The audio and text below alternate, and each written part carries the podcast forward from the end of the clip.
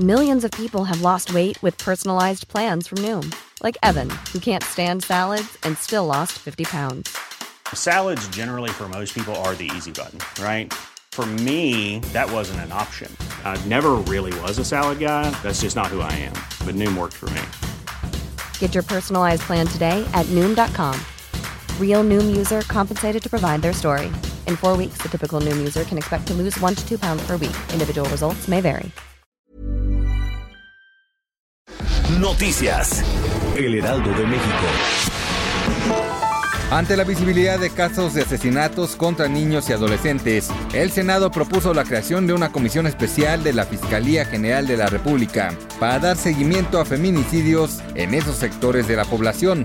La propuesta del PAN y de Morena, respaldada por todos los grupos parlamentarios, tiene el objetivo de darle acompañamiento al Ministerio Público en la investigación de feminicidios de niñas y adolescentes y que se agilicen las indagatorias para dar con el paradero de los responsables. El presidente de la Confederación de Cámaras Industriales, Francisco Cervantes Díaz, informó que las carreteras de Puebla a México-Veracruz y de Puebla a Tlaxcala son las más riesgosas para las empresas para el traslado de sus mercancías. Esto debido a que hay municipios donde sus policías podrían estar involucrados con las bandas delincuenciales. En entrevista dijo que han comenzado los trabajos con el secretario de Seguridad Pública Federal, Alfonso Durazo, así como con el gobierno del estado de Puebla, para trabajar en acciones para disminuir este problema y no se vean afectados en su economía.